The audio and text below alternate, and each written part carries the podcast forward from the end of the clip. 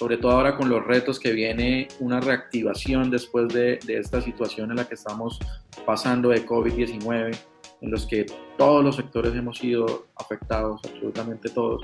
Es momento en el que más tenemos que unirnos como región, más tenemos que activar esos clústeres que, que, existen, que realmente se vuelva una colaboración entre todos, una gestión de conocimiento, como mencionabas, que en efecto no sean individualismos o objetivos separados, islas separadas, sino que realmente se vuelva un trabajo de colaboración. Cuando tú sumas esfuerzos, realmente llegas a, a grandes objetivos.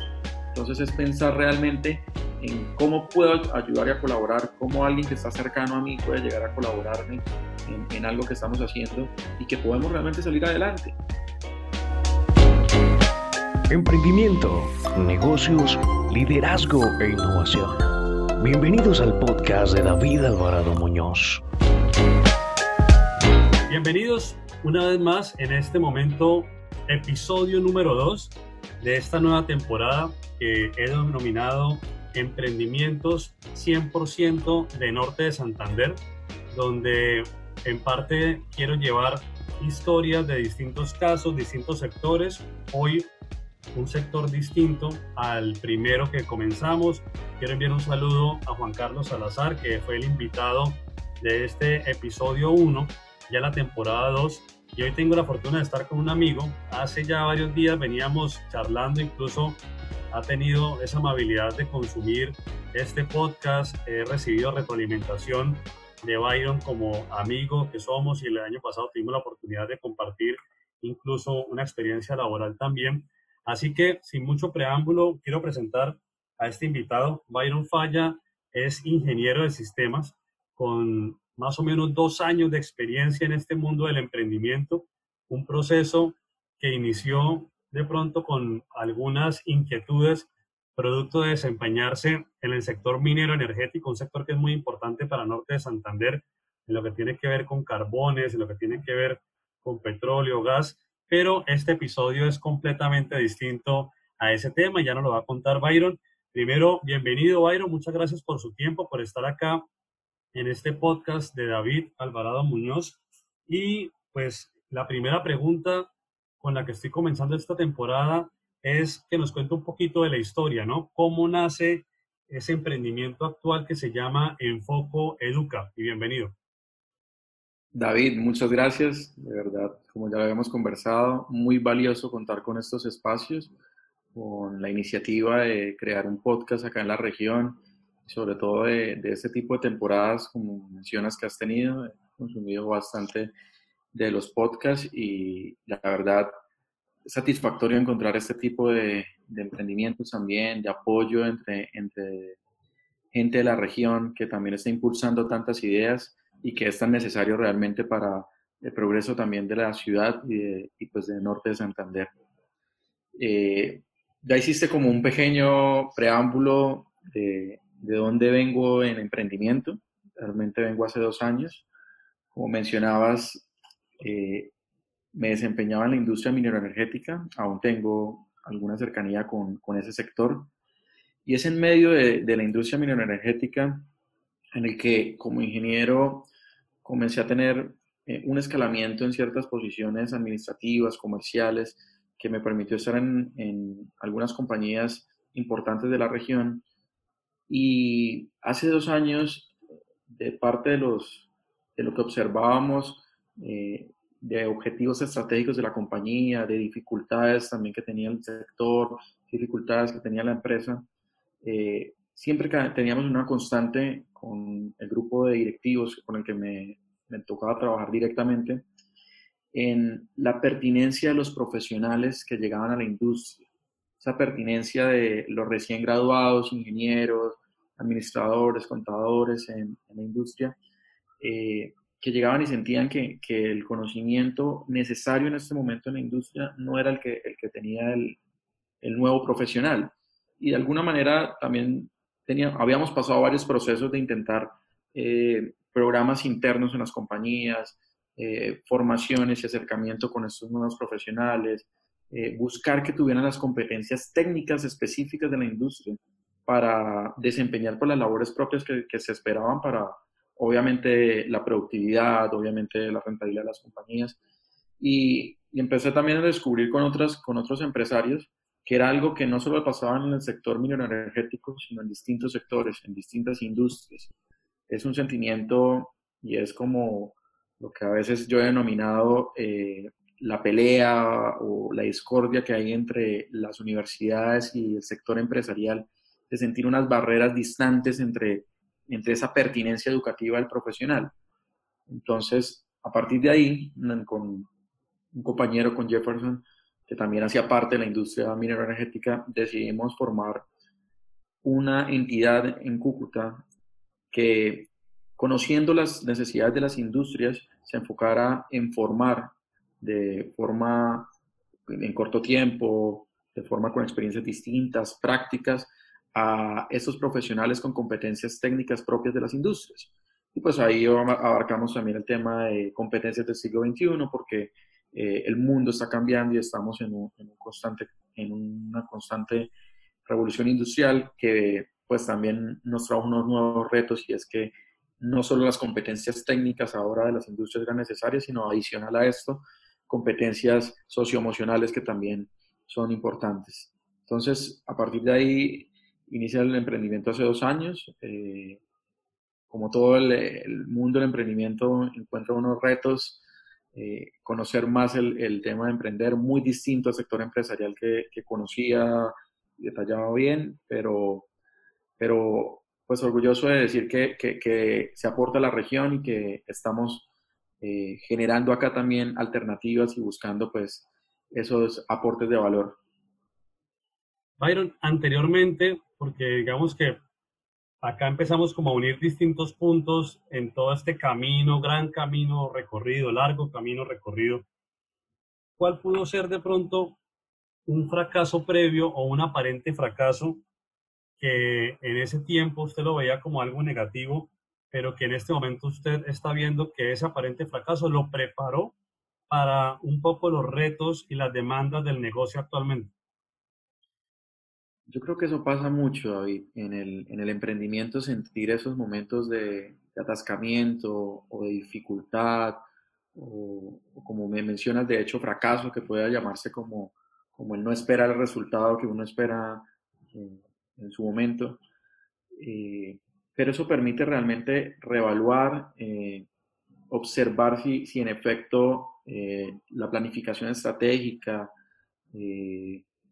el rodearse también de, contactos, eh, de mentoría, de acompañamiento, de buscar esas capacidades también, eh, no solo en el, en el, propio entorno que se tiene, sino también en un entorno cercano, eh, es parte de lo que yo creo que sí enseña, enseñaba esos momentos difíciles que, que da todo emprendimiento y todo, todo proceso de, de emprender. Entonces, considero que, que sí es, son muy valiosos, son momentos en los que precisamente nos, nos dan esas, esas oportunidades para, para continuar, para evaluar precisamente o corregir un poco los errores que se, que se puedan tener, para seguir formándose también y aprendiendo, porque es un proceso también de, de aprendizaje constante. Entonces, definitivamente son, son momentos de oportunidad, son momentos de oportunidades para, reevaluar, para tomar valor precisamente sobre, sobre la dificultad y para que el propósito, que el propósito que uno tiene como, como emprendedor y, como, y con su emprendimiento realmente se haga un propósito mayor que genere precisamente el continuar pese a, pese a cualquier dificultad. Eso yo creo que es lo, lo, lo más importante. En este momento, hablando de propósito, ¿cuál es el propósito de, de tu emprendimiento? ¿Cuál es el propósito de Enfoco Educa por un lado, propósito y por otro lado, cuál es la propuesta de valor. O sea, en este momento, ¿qué vende, qué servicio vende Enfoco Educa? Vale. Nuestro propósito en Enfoco es interesante, lo tenemos como crear rutas de conocimiento y experiencias extraordinarias en, la región.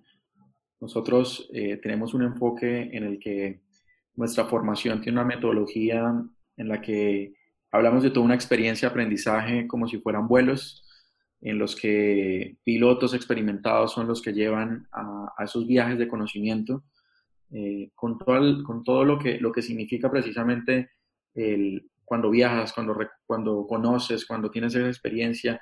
No cualquiera toma, puede pilotear un avión, son experimentados en el tema y como pasajeros cuando volamos, precisamente tenemos los mejores recuerdos y, renombramos los mejores lugares. Entonces, si hablamos de, propósito, en el propósito un poco buscamos hacer esas rutas de conocimiento y experiencias extraordinarias que logren realmente que la, que, la formación que, que nosotros ofertamos sea realmente algo que genere unas competencias o unas habilidades o un objetivo específico para las industrias que resulten en aportar en la productividad de ellas. Y entonces, como, como mencionas, ese, eso que nosotros aportamos en este momento son procesos de formación de corto tiempo en los que eh, evaluamos las necesidades propias de las industrias, hacemos formaciones in-house directamente en las compañías y ahorita con toda la situación del COVID, de hecho, pues tenemos una propuesta adicional en la que tenemos un emprendimiento junto a otra compañía de, de acá de la región, versus para ayudar a los profesores eh, de colegios y universitarios ante la dificultad del COVID-19. Sabemos que ahora tienen que hacer clases asistidos por las TIC y así como vimos dificultades en las industrias, ahora vemos dificultades realmente en los, en los profesores, en estas competencias y en, y en lo acelerado que debió ser el cambio para, para, para poder continuar los procesos de enseñanza. Entonces, con ayuda al profe, que aprovecho para invitarlos acá que conozcan, buscamos eh, con la experiencia que tenemos como, como enfoque educa de generar esas metodologías distintas de enseñanza, esos momentos de aprendizaje, acompañar, orientar y formar a docentes en habilidades, en competencias TIC y en que puedan integrarlas en su modelo pedagógico para que finalmente realmente el proceso de enseñanza ahora con los estudiantes pues se vuelva pertinente. Siempre hemos, siempre tenemos como bandera que la pertinencia de la educación debe darse, que realmente la gente debe aprender cosas que le permitan realmente aplicarlo en una industria, que no no, no ocurra y, creo que eso nos ha demostrado también lo acelerado que se vuelve el mundo cuando vemos tantos consumidores de redes sociales, tantos desarrolladores de productos, que no está mal, pero genera un llamado a atención de que, pues, por un lado, se está bajando la, la demanda de educación superior, por el otro lado, vemos más personas generando contenido en redes sociales, generando otro tipo de emprendimiento y demás. Aunque eso es bueno, también debe llamar a la reflexión precisamente es que en sí el, modelo de educación en Colombia, el modelo de educación, en, de hecho en el mundo, pues se encuentra en, ciertas, en cierta obsolencia a un modelo de educación que viene hace 100 años, viene aproximadamente hace 100 años cuando el concepto de universidad se da y nosotros querer aportar en esa pertinencia, querer estar presentes en ese debate en la región, que no es fácil, que no, no es fácil emprender, no es fácil emprender en educación, no es fácil en estos en estos conceptos de pertinencia, de calidad, pero estar ahí presentes, aportando y, lo hacemos desde el conocimiento que venimos desde una industria, como mencionas, que, es importante en la región, conocemos de cerca más las, dificultades, pues es lo que más nos motiva también a continuar, a continuar este, este proceso de, emprender. A veces en, en este tema de el conocimiento dentro de las empresas hemos escuchado ejemplos y referentes de grandes multinacionales, caso McDonald's con universidades corporativas, el caso de 3M, el caso de Procter Gamble, en fin, Coca-Cola misma. Pero cuando escuchamos estos casos y lo aterrizamos a nuestro territorio norte de Santander y de pronto acá a nuestra área metropolitana de Cúcuta, donde nuestro tejido empresarial son microempresas, son pequeñas empresas, eh, es difícil, digamos, adaptar, por un lado, adoptar como esa necesidad de gestionar el conocimiento y luego adaptarlo al contexto de nuestra microempresa o pequeña empresa. Entonces, si usted tuviera la oportunidad mañana de charlar con un microempresario o con un empresario de, de la ciudad de Cúcuta, ¿cómo le explicaría usted a ese gerente o a ese empresario la necesidad de gestionar el conocimiento? Un poco como inducir ese camino que sería nuevo para él de por qué le conviene comenzar esa ruta de gestionar el conocimiento. Muy valiosa la pregunta porque, en efecto, tenemos un país con, con cerca de un 98% de pymes, de pequeñas empresas, y, como mencionas, son las grandes compañías las que empiezan a tener esa, esa gestión del conocimiento, un gran éxito y además con aporte realmente a la productividad. A esos pequeños empresarios que igual no son pequeños, yo siento que la fuerza eh, de las pymes, de los microemprendedores, microempresarios, realmente son quienes jalonan prácticamente la economía del país. Eso, eso está claro observando el tejido empresarial, pese a las dificultades de una región como Norte de Santander, como Cúcuta, que, tiene tantas dificultades, sigue siendo ese tejido empresarial el que se vive reinventando, construyendo, eh, siguiendo adelante. Yo a ese, a, ese, a ese microempresario lo invitaría a que se diera cuenta de, cómo el mundo está cambiando, que realmente, realmente solo se empezara por, por observar que, que, lo que vemos ahora como mundo es un mundo cada vez más acelerado. Hace poco observaba que lo que se demoraba a tener 100 millones de usuarios, que fue el teléfono, demoró cerca de 98 años. Tener 100 millones de usuarios, eh, el Internet demoró cerca de 10 años. Pero tener 100 millones de usuarios, Candy Crush lo demoró cerca de menos de un año. O sea, el mundo está, está siendo tan acelerado que si tú no te reinventas, que si tú no también estás en constante conocimiento, pues el mundo va a pasar también cerca, cerca tuyo y, y vas a quedar simplemente obsoleto. Eh, en Norte de Santander y en Cúcuta es un reto y una realidad, porque así como microempresarios tenemos un tejido empresarial que viene de, una, de, años atrás, tenemos unas empresas tradicionales de tiempo que se han forjado en la región, que han sido historia, que han sido, pero, pero que también es un reto decirles que, que el, el, mundo tecnológico, el mundo de avances, cada vez está siendo más acelerado. Las redes sociales, el Internet, las tiendas electrónicas, todo está siendo más cercano para que ahora pues se abarquen algunos mercados que no se podían abarcar antes, se lleguen a, a, otros, a otros espacios, ya, ya, ya buscar eh, la, expansión, la internacionalización, ya está más cerca y más al alcance de las personas. Entonces, realmente le diría a ese microempresario que, que, tenemos todos que, ser conscientes de esos cambios del mundo, de ese acelerado cambio que está sucediendo, de lo rápido que el mundo está cambiando y que el, conocimiento propio que generan las compañías,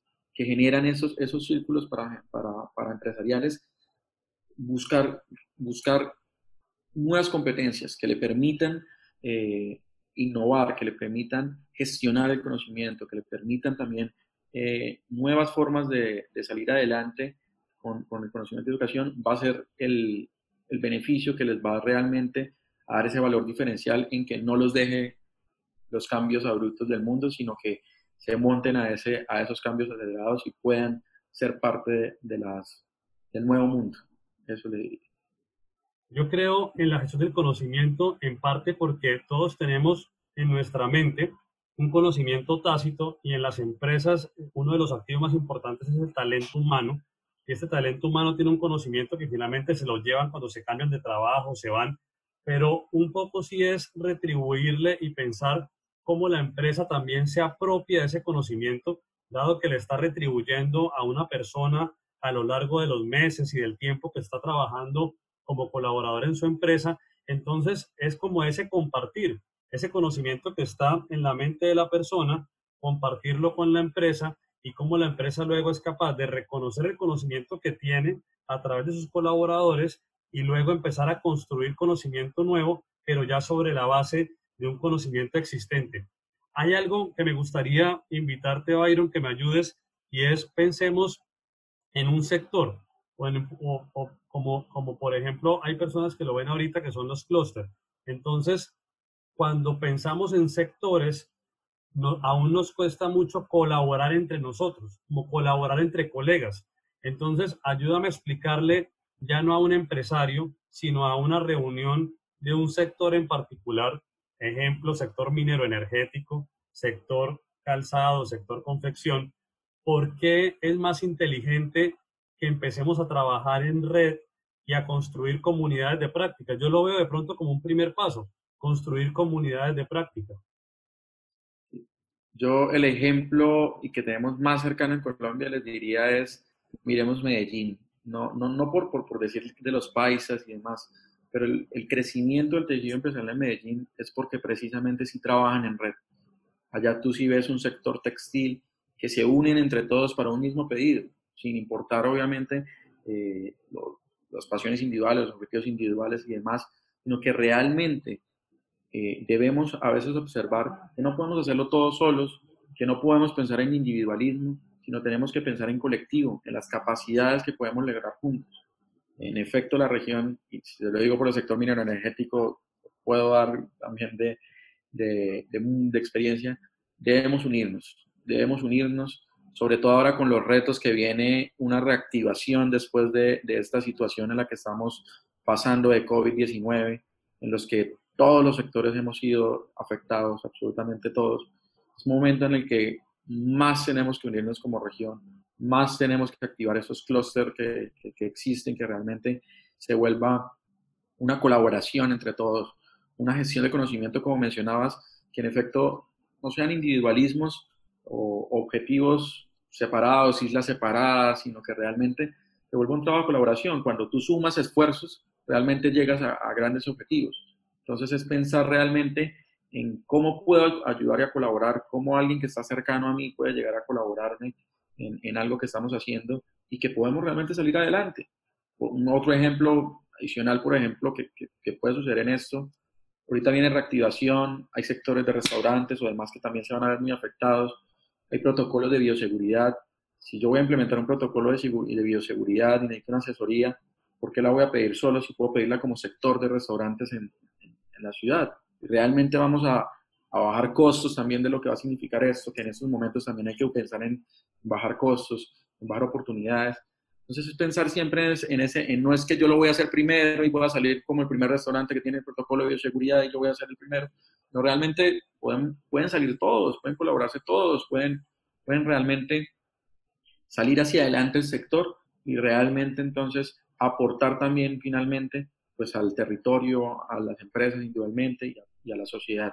Entonces, es, como mencionas, es, es, pensar realmente en colectivo, es un mundo en el que debemos pensar en colectivo, en la gestión del conocimiento, como mencionas, también en, en, en pensar también ese colectivo al trabajador, porque, y lo hay, hay muchos trabajadores que tienen tanto tiempo, tienen, todo, tienen más experiencia del conocimiento de la compañía más que otros, eh, pero también para que exista ese compartir conocimiento de ese trabajador, pues es necesario que la empresa también sienta que ese trabajador necesita otro, otro conocimiento en, este momento para realmente sentir también que está recibiendo pues cada vez más crecer profesionalmente, crecer como persona, sentirse bien.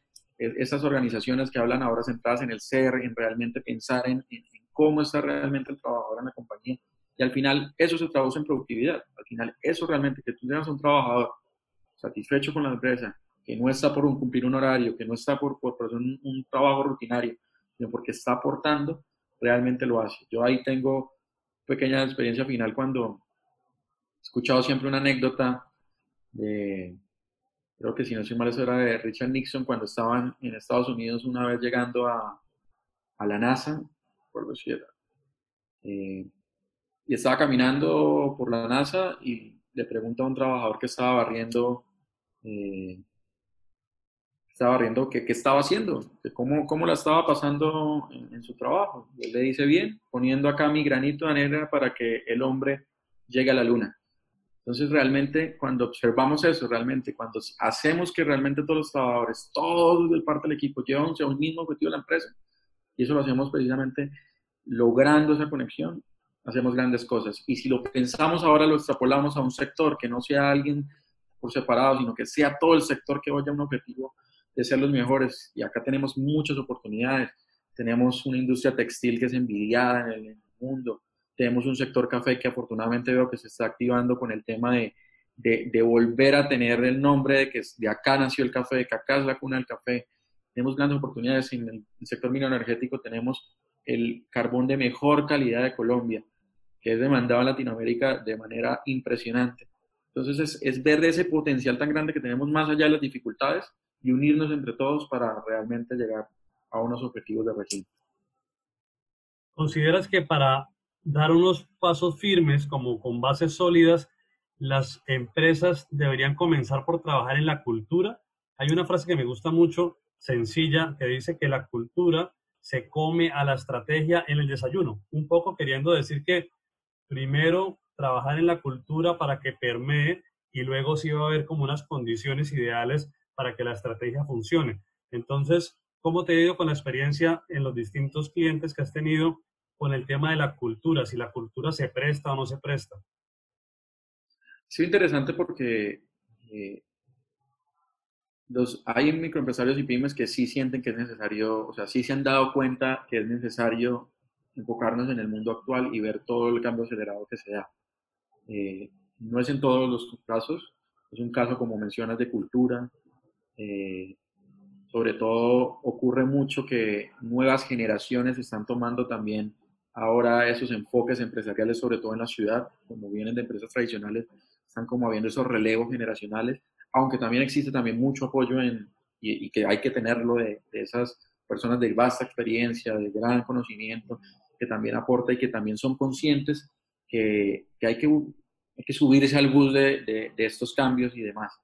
Pero sí es, es, es un tema de cultura, sí, definitivamente es un tema de cultura, de entender, de entender, de entender también que más allá de los, de los de los resultados rápidos que de pronto quiere todo, todo empresario, toda empresa, toda compañía, pues es necesario construir unos buenos cimientos de camino, es necesario realmente eh, saber que para llegar a, esos resultados, pues hay que esforzar un camino realmente, capacitarse, formarse, y es algo que realmente este mundo nos está preparando eh, para un futuro. O sea, aunque hablamos de cuarta revolución industrial, ya otros hablan de quinta revolución industrial. Entonces, nosotros mismos que estamos acá conversando y que estamos haciendo esto, también tenemos que ser conscientes que, es una generación que nos toca estar aprendiendo todo el tiempo. Todo el tiempo nos va a tocar estar aprendiendo, todo el tiempo nos va a tocar eh, ir construyendo, reinventándonos, eh, viendo precisamente las novedades que hay en el mundo, porque, porque es tan acelerado el mundo que si no vamos a encontrar también,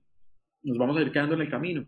Y esto es algo también importante porque si esa cultura no cambia, y por eso nosotros desde la educación sentimos que es ese cambio que debe dar, es desde la educación, es esa herramienta en la que, debe existir el cambio, porque adicional a esto, si no se van a generar unas brechas sociales inmensas, y es algo que es otro debate que, que se tendría porque ya las tenemos como país, como región, y ahora si esto le sumamos un, componente digital, de brecha digital, de conocimientos que ahora, eh, o competencias, porque ya, ya el mundo va a tener unas nuevas necesidades de, empleo, de, personas preparadas y demás. Y si no nos preparamos realmente a eso, pues no vamos a encontrar seguramente personal también para nuestras compañías, no los vamos a encontrar, los vamos a encontrar de otras ciudades, los vamos a encontrar desde otros lugares, o van a llegar simplemente otros a colocar un modelo de negocio distinto a lo que quizás nuestra compañía anterior hacía. Y entonces, por quedarnos en esa cultura de hago así, así me ha ido bien, llevo tiempo, soy el número uno, no, no, ha pasado nada, pues nos vamos a quedar. Entonces, la invitación realmente, yo lo he dicho y me agrada mucho también estos espacios en la ciudad, por lo que repito, por, porque se vuelve un instrumento para fomentar también la necesidad de, de, escuchar, de escuchar a los otros, de tomar las buenas cosas que sintamos del otro. Quizás no todo lo que escuchemos eh, lo tomemos, pero lo importante que sintamos que tomamos realmente va a lograr un cambio importante. Y en la cultura, con que una persona genere un cambio, seguramente va a generar el cambio alrededor de forma impactante. Te quiero proponer un ejercicio aprovechando todo este proceso que ha permitido que lleguemos hasta acá justamente y piense algo hipotético. ¿Qué recomendación le daría a usted mismo a la edad de 18 años? Si pudiéramos regresar en el tiempo, el Byron 2020, ¿qué le dirían a Byron Falla, pero de 18 años? Primero que no, no se preocupe por, por muchas cosas y que se arriesgue un poco más en la vida. La vida es también de arriesgarse. Se va a encontrar en algunos momentos dificultades, obstáculos, eh, pero que todo eso también le va a enseñar, va a aprender. definitivamente el mundo va a cambiar de forma tan acelerada en cada instante que se prepare para esos cambios si puede anticiparse precisamente para, para eso, pero que no lo, también lo vea como, como para ser el más exitoso o llegar al tema como, como éxito, sino para realmente ser pertinente y encontrar ese, ese, ese propósito personal.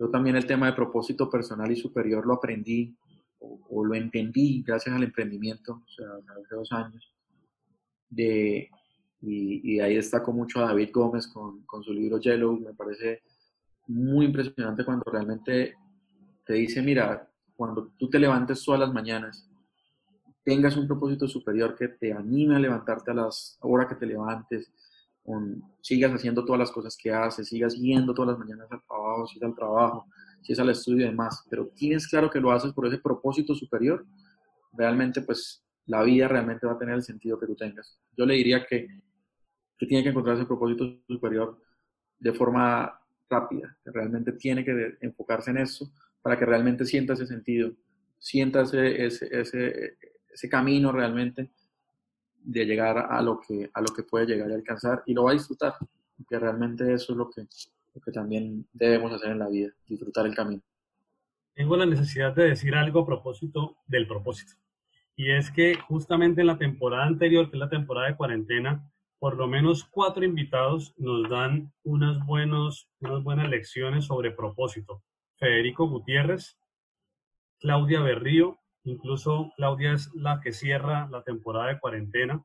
Claudia habla sobre fijar metas y por qué es importante ese ejercicio de fijación de metas que va conectada con el propósito. Si no hay un propósito es imposible tener unas buenas metas.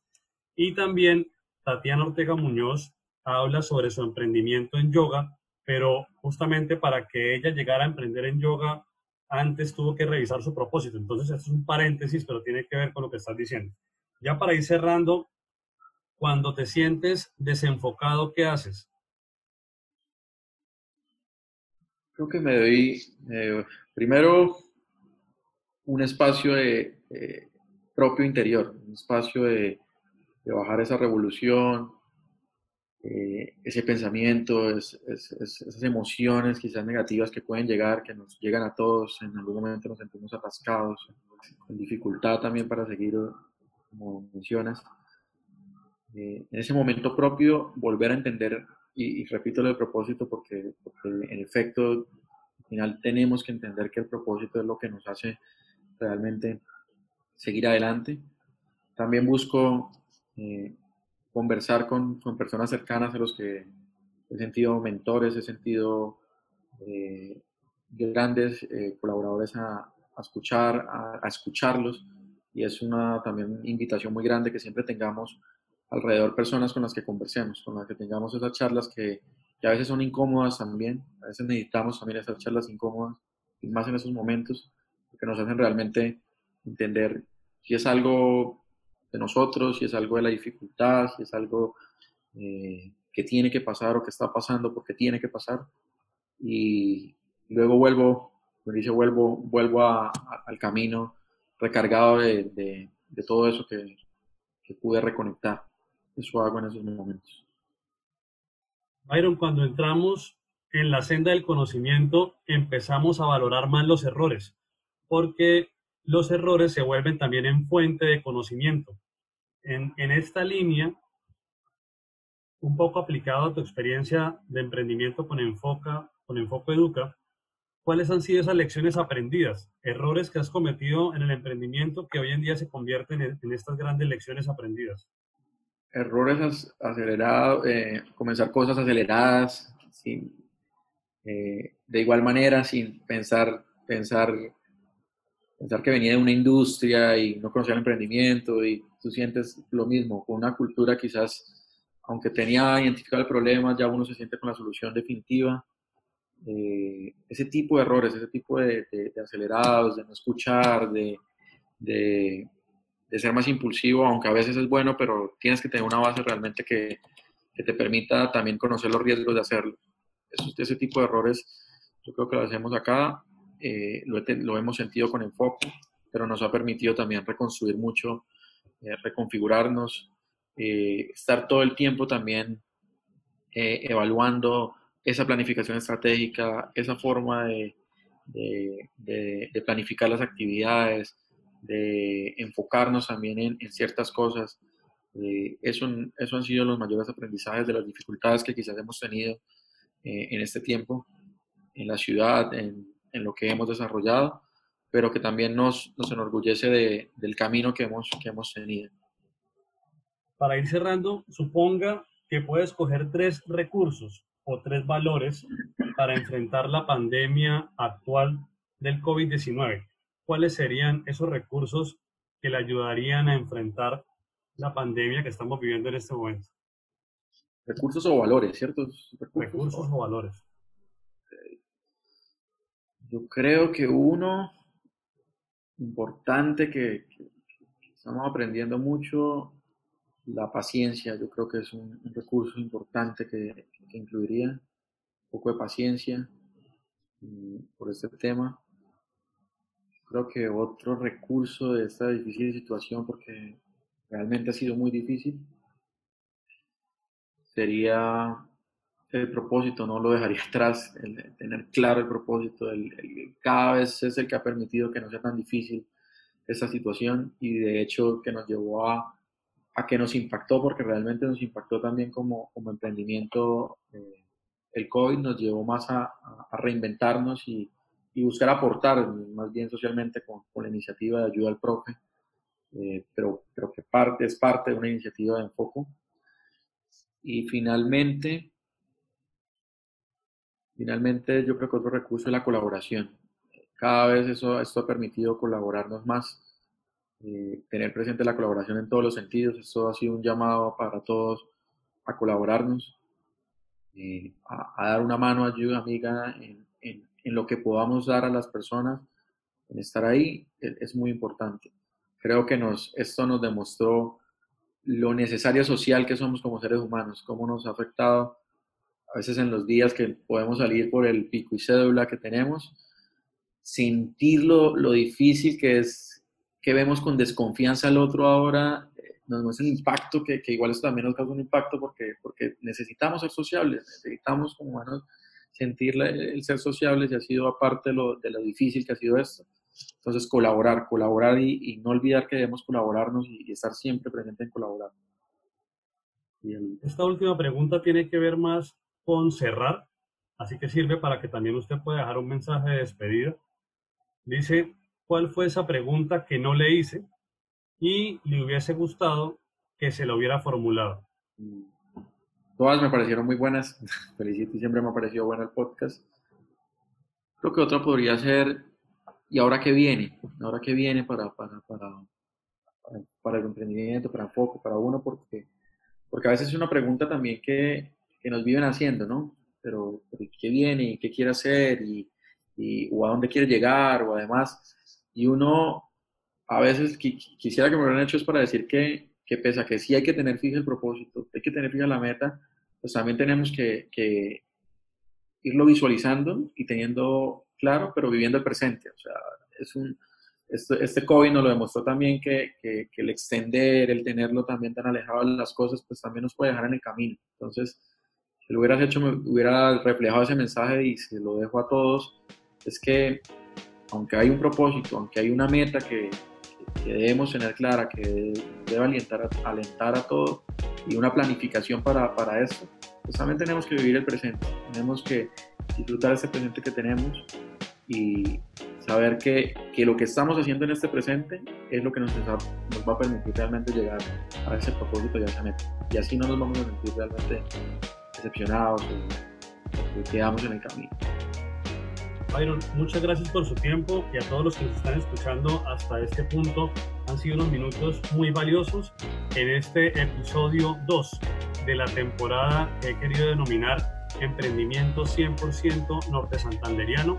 Les hago una invitación a todos, también a Byron se las tiendo, que por favor vayan a mi página web, mi sitio web es mi nombre, davidalvaradombu.com y ahí van a encontrar la opción para suscribirse. Esa es una newsletter que voy a empezar a enviar los domingos justamente con los episodios del podcast para que me ayuden a compartir.